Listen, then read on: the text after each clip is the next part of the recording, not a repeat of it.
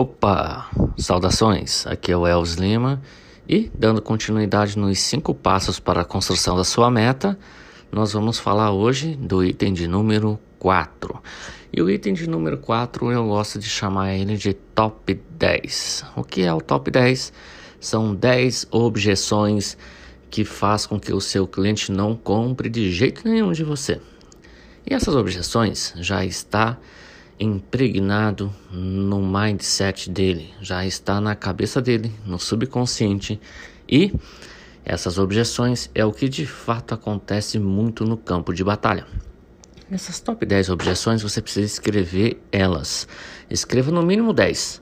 Pode ser mais? Pode, mas escreva no mínimo 10 e você terá que a partir deste momento olhe cada uma delas, dessas objeções. Vou dar um exemplo de qual tipo de objeção que faz com que o cliente não compre de você. Existem algumas que são recorrentes. Uma delas é dinheiro, o cara não tem dinheiro. E essa objeção é simplesmente uma forma sutil de te dizer que não é prioridade para ele, tá? O fato dele não ter dinheiro não justifica que ele não possa adquirir. Vou dar um exemplo muito prático para vocês.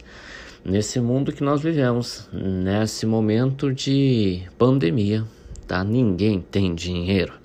Mas isso não é verdade. Se eu falar para você, você pode estar tá devendo, você pode estar tá com o nome negativado e surgir um apartamento, por exemplo, uh, no Gemini, tá? Cobertura por 150 mil reais ou 100 mil reais, o que, que você vai fazer? Você vai dar um jeito de comprar. Acredito que sim, pela oportunidade. Então os clientes precisam enxergar a oportunidade. Outro, outra objeção muito recorrente é o que? Tempo, eu não tenho tempo. O que, que, o que, que você vai fazer com essas top 10, no mínimo? 10 objeções que você vai escrever, vai scriptar. Você vai criar conteúdos. Você pode até mesmo escrever para que você antecipe essas objeções do seu cliente no campo de batalha. Tá? O que isso tem a ver com a tua meta? Tem muito a ver com a conversão. Nós vimos na primeira etapa definindo o nicho que você vai atuar. Se você não definiu, defina, tá? Veja onde você sente mais vontade para falar. O item de número 2, que nós falamos sobre é, toda a questão é, de você é, poder fazer essa questão da organização sua, tá? O item de número 3, que é você se, se fazer um, ter um plano, se organizar, né?